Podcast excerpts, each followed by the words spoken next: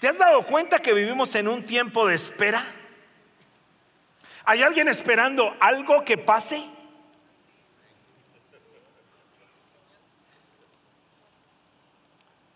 ¿Hay, alguien que de pronto está diciendo, creo que viene algo. Eso ya es un poquito más de fe. Algo bueno.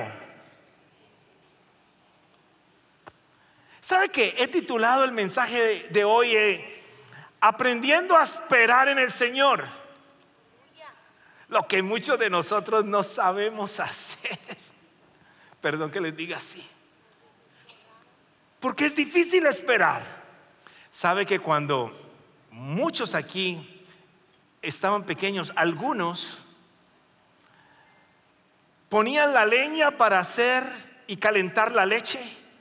Y había que esperar que la leña prendiera para que hubiera un fuego consistente que permitiera que la leche pudiera hervir. Después apareció la estufa pero no era suficiente. Necesitábamos algo más rápido. Entonces apareció el microondas. Y aunque dicen que no la caliente porque es malo, muchos la calentamos. ¿Por qué? Porque nos gusta todo rápido. Tengo una pregunta para ti hoy. ¿Quién de ustedes exprimió las naranjas para tomarse el jugo de naranja en esta semana. ¿Qué pasó? ¿Quién tomó jugo de naranja esta semana? Y te das cuenta de algo, la inmediatez hace que nosotros no busquemos la naranja, no exprimamos la naranja y no nos tomemos un jugo fresco de naranja por preferir abrir una caja, echarla en el vaso y tomarnos algo rápido. Y me quedé exageradamente aterrado de que la inmediatez hace muchas cosas. Mire qué hace la inmediatez.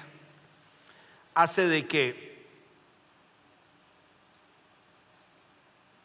nosotros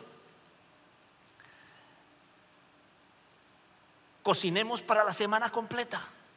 ¿Es malo no es malo?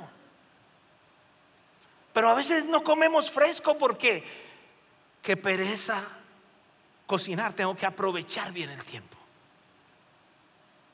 La inmediatez nos lleva a las deudas que tenemos hoy.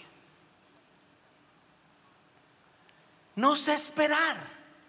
Este mundo nos ha enseñado a no tener paciencia en esperar. Entonces digo, necesito este carro aunque todavía no lo necesito. Necesito esta casa aunque todavía no lo necesito. Pero como vivimos en un medio de inmediatez, tengo una tarjeta de crédito que todo lo puede. Amén por las tarjetas de crédito, dice la hermana.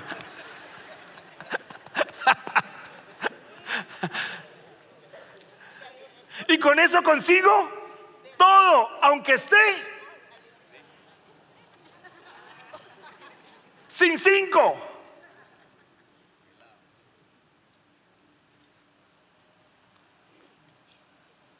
La inmediatez que ofrece el mundo nos ha hecho a que muchos de nosotros no aprendamos a esperar. Y muchos de nosotros estamos viviendo historias diferentes en nuestra vida porque no hemos aprendido a esperar. Entonces Santiago, de una manera impresionante, clara, muy sencilla, pero muy profunda, nos ayuda a entender el día de hoy la importancia de esperar en el Señor y habla de la palabra paciencia. Y yo quiero que usted escuche el versículo número 7 de Santiago capítulo 5, lo que dice. Por tanto, hermanos, tengan paciencia hasta la venida del Señor. Mire cómo espera la agricultora que la tierra de su, dé su precioso fruto y que con paciencia aguarda las temporadas de lluvia. Yo quiero que usted lea conmigo la primera parte hasta el primer punto. Uno, dos y tres. Por tanto, hermanos, tengan paciencia hasta la venida del Señor. Pero cuando usted lee ese versículo hasta ahí, usted ya se impacientó. Porque usted va a decir, ¿y cuándo va a venir el Señor? Es interesante que podamos terminar el sermón ya. Porque si nos dice hasta que venga el Señor, cuando venga el Señor dejamos de vivir de esta tierra y el Señor nos lleva a otra. El Señor nos lleva a un lugar especial para nosotros. Entonces lo que nos está diciendo en el primer versículo y en la primera parte es, viva pacientemente. Hay algo interesante. Para poder seguir adelante tenemos que definir la palabra paciencia. ¿Y qué es la paciencia? Es la voluntad de esperar en ambientes incómodos. Esa es la paciencia. Es la voluntad de esperar en ambientes incómodos. Es cuando yo tengo incomodidad. Es cuando hay algo que, que como que no lo soporto, que no lo aguanto. Entonces ahí yo necesito tener paciencia. Y no la pasamos esperando desde que nacemos. Cuando estamos en el vientre de nuestra madre, pasamos nueve meses esperando quién es el que nos mueve de un lado para otro, de un lado para otro, nos lleva de un lado para otro y esperamos nueve meses hasta poderla conocer. Esperamos para entrar a la escuela. Tenemos un desespero por salir de elementary. Después tenemos un desespero para entrar a la escuela media. Después tengo, ay, ya voy a rápidamente, voy a, a ir a, quiero ya rápido pasar a la high school. Y después quiero graduarme sin saber todavía qué sigue en mi vida. Pero quiero que todo pase. Tengo que esperar el hombre o la mujer que Dios tiene para mí. Y el Señor nos está diciendo, por tanto hermanos, tengan paciencia hasta que venga el Señor Jesucristo. Hay dos tipos de personas en lo general. Hay las personas que yo llamo de mecha corta, repita conmigo, mecha corta. La dinamita anteriormente explotaba a través de una mecha de fuego lento controlado que cumplía un propósito. Era de que la persona que encendía la dinamita tuviera la oportunidad de salir y tuviera un lugar seguro. Y la mecha corta significa hay personas que estallan demasiado rápido. Hay otras personas que tienen la mecha un poco más larga. En la paciencia hay hombres y mujeres de mecha corta y hombres y mujeres de mecha corta, de larga. En su casa hay alguien de mecha corta que vino a este lugar el día de hoy. Hay alguien de mecha corta que mis ojitos están viendo hoy aquí en este lugar. Como lo estoy viendo, si usted de mecha corta, levante su mano con toda confianza. Si fueran manos para recibir a Cristo, había victoria en el cielo. Eh, la mecha corta tiene un problema. La mecha corta nos lleva a que salga de nosotros nuestra peor versión. La mecha corta nos lleva a que realmente no puedan conocer quiénes somos. La mecha corta esconde muchas de las cosas que el Señor nos ha regalado a cada uno de nosotros.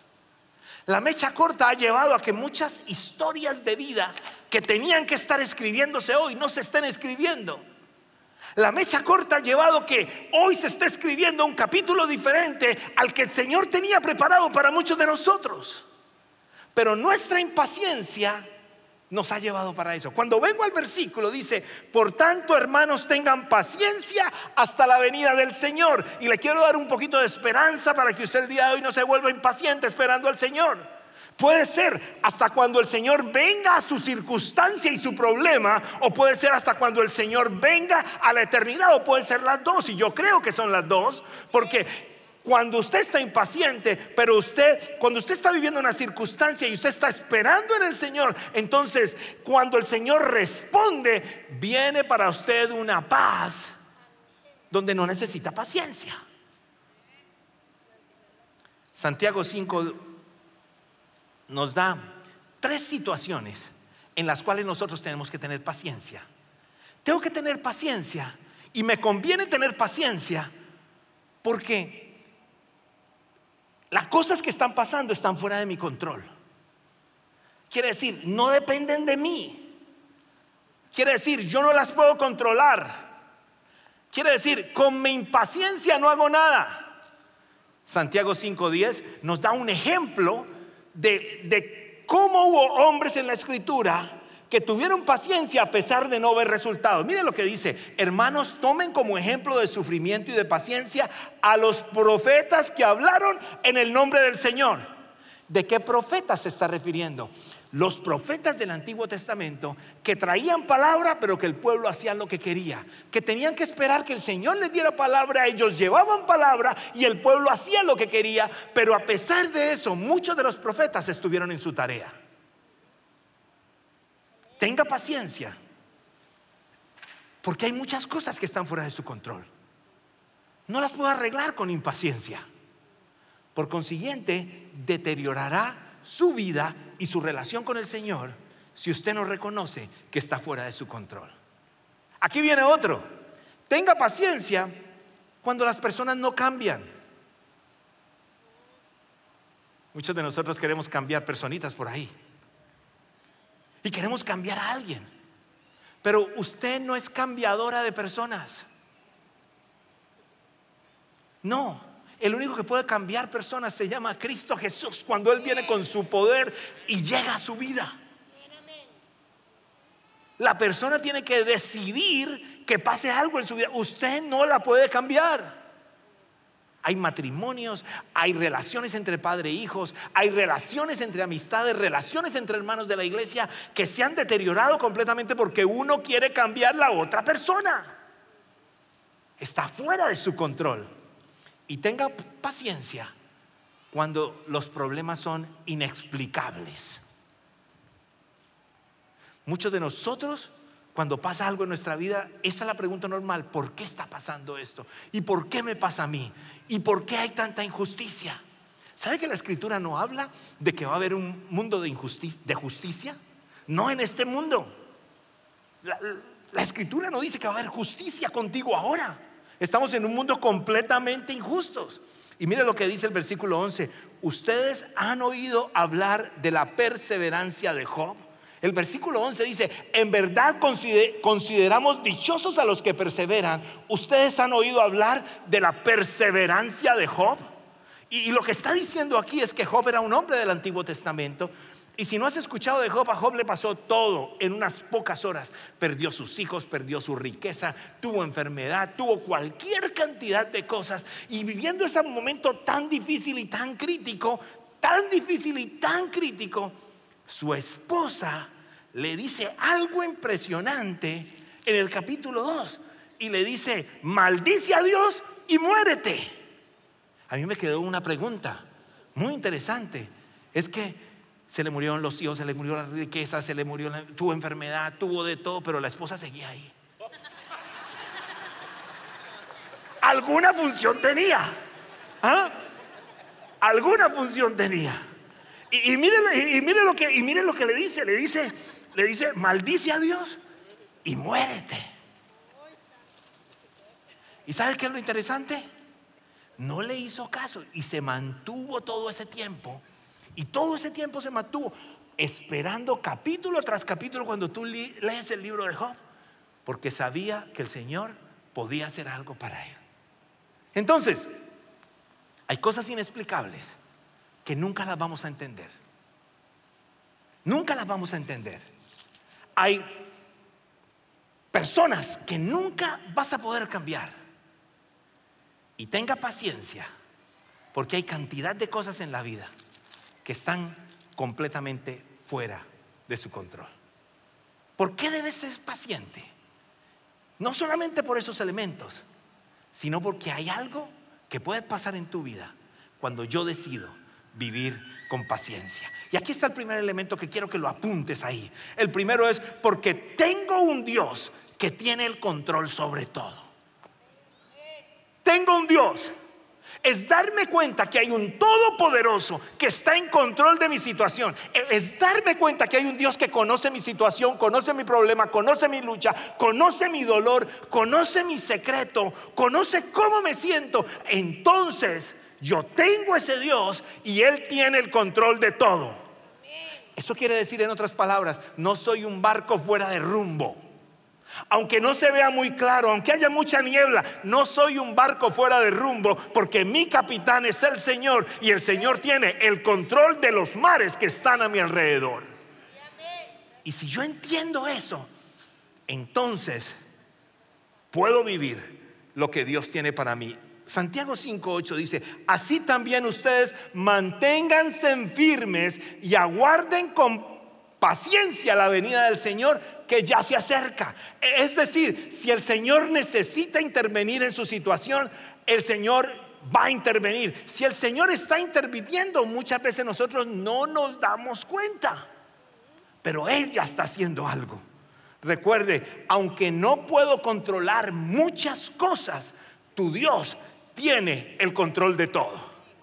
No la podemos controlar, pero yo necesito recordar que yo un día le dije al Señor, ven a mi corazón. Yo necesito recordar que un día le dije, tú eres el Dios de mi vida. Yo necesito recordar que Él, antes de que hubiera algo, existía. Yo necesito recordar que Él existirá para siempre, que Él creó de la nada los cielos y la tierra, que Él hizo que todo funcionara, que todo el universo se sostiene por Él, que Él es mi Dios y yo necesito entender que Él conoce mi nombre. Y si yo entiendo eso, puedo descansar plenamente en Él. Por consiguiente, en la lucha que estás viviendo hoy, en los desafíos, en la impaciencia que tienes, en lo que te está generando que tu presión arterial se huele, en lo que te está generando posiblemente mucho dolor, entrégaselo a tu Dios. Porque recuerda que Él tiene un control total. Aquí está el número dos para que lo apunte. ¿Por qué tengo que tener paciencia? Porque hay una recompensa mayor para los que perseveran. Quiere decir, cuando yo en un mundo malo puedo permanecer, cuando yo en un mundo injusto puedo permanecer, cuando yo en un mundo donde los demás se aprovechan de mí puedo permanecer, cuando yo en un mundo donde todo me cierra la puerta, puedo permanecer con paciencia esperando en mi Dios, yo tengo una recompensa. Una recompensa que se vuelve doble. Y quiero decirle, ¿por qué se vuelve doble? El 5.11 dice, en verdad consideremos dichosos a los que perseveran. Las palabras dichoso es, es bienaventurado el que persevera. Y dice, ustedes han oído hablar de la perseverancia de Job y han visto lo que al final le dio el Señor. El Señor es muy compasivo y misericordioso. Entonces, Él está diciendo dichoso. Y esa palabra dichoso quiere decir bienaventurado.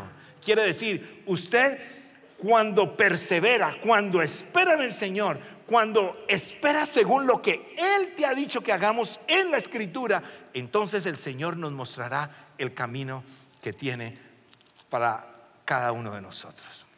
¿Qué va haciendo Él? Cuando yo espero en el Señor tengo una ganancia.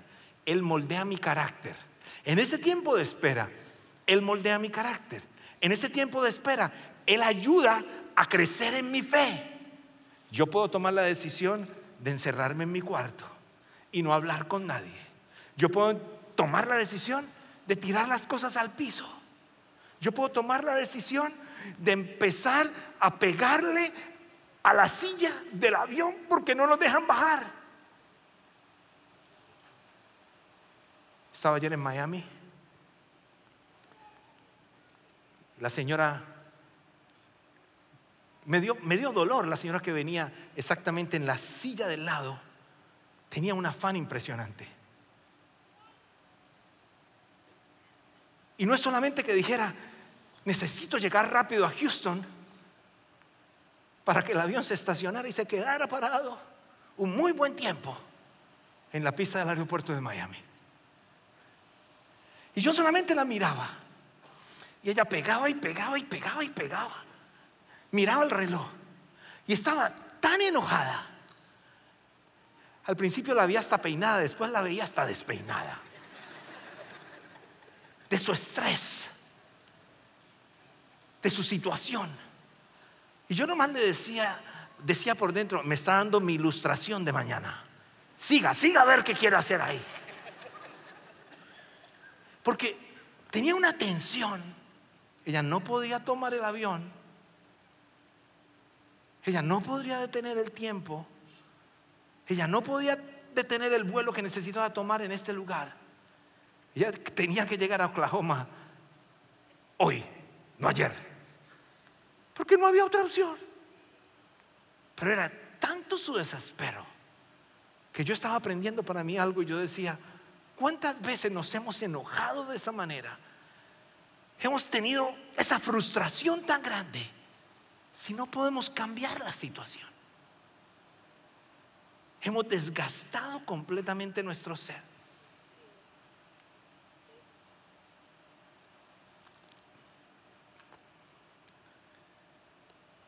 Tu carácter cuando decides descansar en el Señor, cuando decides entregar tu vida a Él, cuando decides que Él sea tu príncipe, tu carácter empieza a ser moldeado, te lleva mejor con las personas, eres más feliz, alcanzas tus metas, estás más listo para lo que el Señor quiera hacer. Primera de Corintios 5:15 dice, por tanto mis queridos hermanos, manténganse firmes, a pesar de las circunstancias, manténganse firmes. ¿Qué dice más, dice, e inconmovibles, progresando siempre en la obra del Señor, conscientes de que su trabajo en el Señor no es vano. Quiere decir, manténgase firmes. Cuando me encanta cuando dice firmes e inconmovibles progresando, quiere decir, deje que el Señor vaya moldeando su carácter.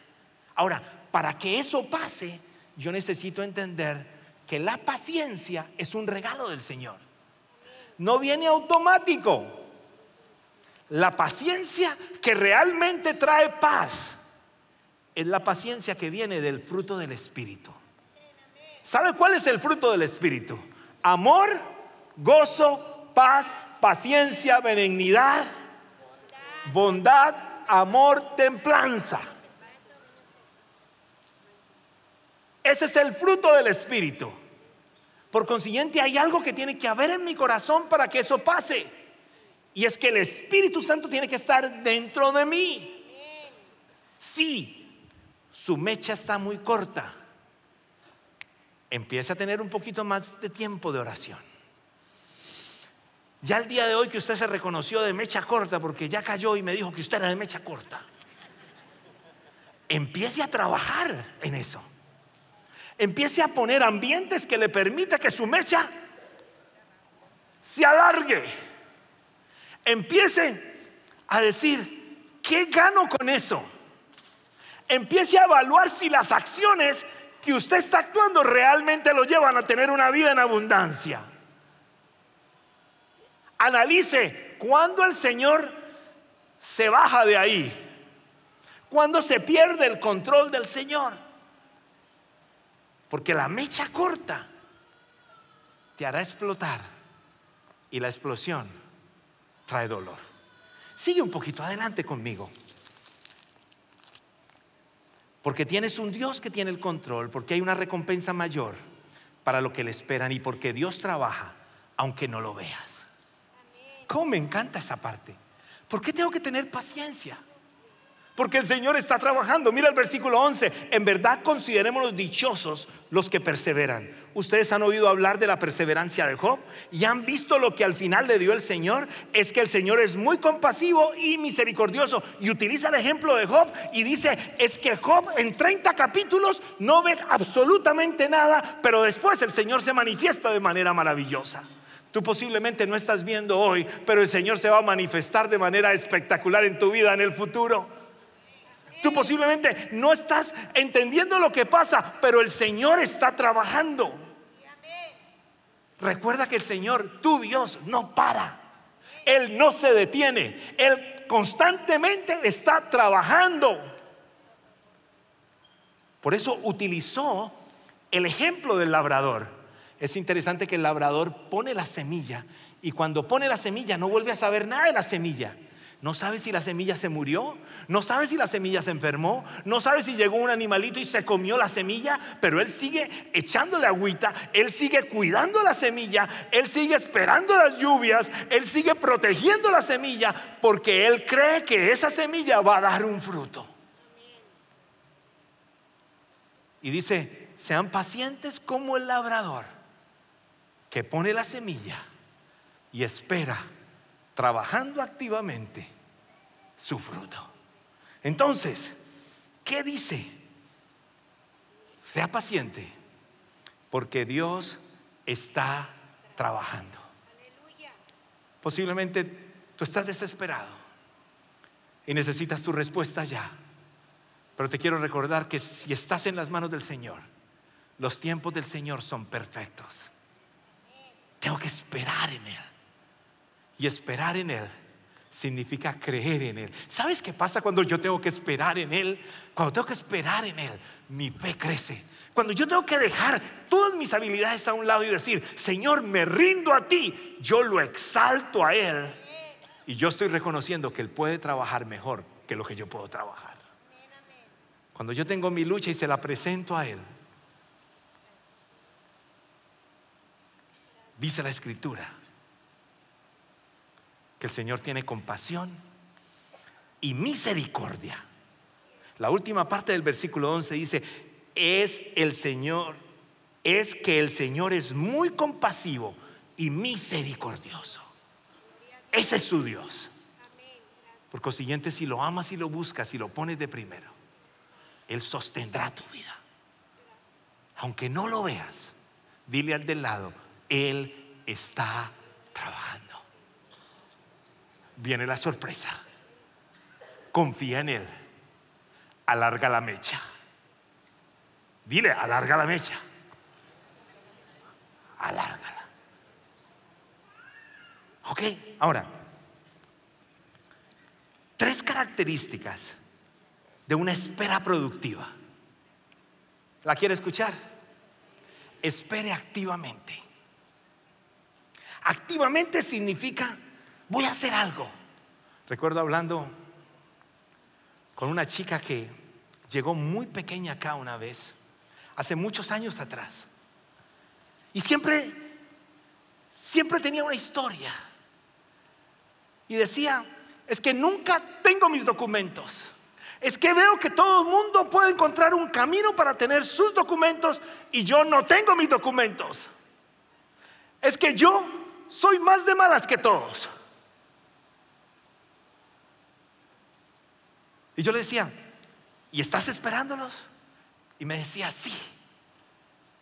¿Y estás lista para esperarlos? Y me decía, sí, ¿por qué me pregunta eso? Porque le dije la siguiente pregunta, ¿qué va a cambiar en ti el día que una green card llegue a tus manos? ¿Vas a seguir haciendo lo mismo? Pues sí. Nadie te va a pedir la green card. Nunca le he mostrado. ¿Estás listo para que algo pase si llega? Hay gente orando porque pase algo, pero no está listo para recibir lo que el Señor quiere traer. ¿Alguien me escucha? No puedo pedir si no estoy listo para recibir. Y muchas veces cuando estoy esperando en Dios, Él está realmente esperando en mí. En mi espera en Dios, a menudo descubro que Él está esperando que yo esté listo para recibir lo que tiene para mí. Quiere decir, todavía yo no he sembrado la semilla, va a caer el agua, pero no va, no va a pasar nada porque no he sembrado. Entonces, espere activamente. Cuando yo espero activamente voy a estar más maduro para recibir lo que Dios tiene para mí. Esperar activamente significa lo que hace el labrador de preparar, cuidar su tierra, alistar qué voy a hacer con el producto, decir qué paso viene. Señor, manifiéstate que ya estoy listo. Pero un día llegó los famosos documentos a esta chica. Brillante, sigue haciendo exactamente lo mismo sigue la misma frustración, sigue el mismo fracaso. ¿Qué pasó? Nunca estuvo lista para recibir su petición. Yo tengo una pregunta para ti. En tu espera, ¿es una espera activa que te prepara realmente para algo? ¿Será tu vida mejor? ¿Estarán más cerca al Señor? ¿Encontrarán los propósitos de Él? Espera activamente. Ah, ¿usted está seguro que quiere escuchar la segunda? E, esta se la manda a decir Santiago. Pero sé que le va a doler. Diga al del lado, no te puedes perder esta porque esta es para ti le conviene, esposa, si usted tiene a su esposo ahí, dígale, esta es para usted, Señor. ¿La tiene lista? Espere sin quejarse. Dígame si no tenía razón, esposas, que estoy aquí. No, espere sin quejarse. El versículo es impresionante porque dice, dice, no se queje. No se queje de los hermanos. No se quejen los unos de los otros hermanos para que no sean juzgados.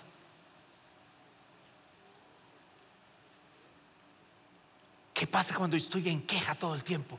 Cuando estoy en queja, pierdo fuerza, pierdo concentración, pierdo dirección. Cuando me estoy quejando completamente de todo, pierdo entusiasmo, el espíritu se mengua. Cuando estoy en queja, pierdo lo que el Señor va a hacer. Mis oídos se tapan, mi ánimo se cae, porque todo el tiempo de nosotros sale una queja. Cuando va a llegar una queja a, su boca, usted diga, aleluya, gloria a Dios, el Señor está en control. Empiece a cambiar su lamento algunos dicen gozo, otros les gusta más el baile, dicen baile. Eso está bien. Pero cambie su lamento en algo que le dé alegría. Porque tenemos un Señor poderoso y especial. El salmista decía en baile, no se preocupe. Él decía que el Señor cambia su lamento en danza. Eso dice el salmista. Y espere creyendo que Dios lo hará. Pero yo he puesto mi esperanza en el Señor. Dice Miqueas 7:7. Yo espero en el Dios de mi salvación. Mi Dios me escuchará. ¿Quieres leer ese versículo para ti? De pronto tú estás esperando en algo. De pronto hoy estás desgastado en este lugar. De pronto hay una sorpresa no de mucha bendición para tu vida hoy. De pronto hay una lucha en ti pero yo he puesto mi esperanza en el Señor. Yo espero en el Dios de mi salvación. Mi Dios me escuchará. ¿Quién cree eso? Quiere leerlo conmigo en voz fuerte, pero con fe en tu corazón, que en esa espera en que estás, tú puedes decir hoy, pero yo he puesto mi esperanza en el Señor. Yo espero en el Dios de mi salvación. Gracias por participar del servicio a través del Internet. Esperamos que la experiencia de hoy haya alentado y desafiado su mente y corazón. En Champion Forest nos apasiona ayudar a las personas a conocer a Dios, a crecer en su relación con Él y con los demás, mientras todos como cristianos hacemos una diferencia en el mundo. Nos encantaría tener la oportunidad de hablar y orar con usted. Le invitamos a que ingrese a championforest.org diagonal conectar para que podamos estar en contacto. Y por supuesto, esperamos con ansias el momento de poderles saludar en persona en una de nuestras sedes. Que Dios le bendiga y tenga una semana llena de la presencia del Señor. Nos vemos pronto.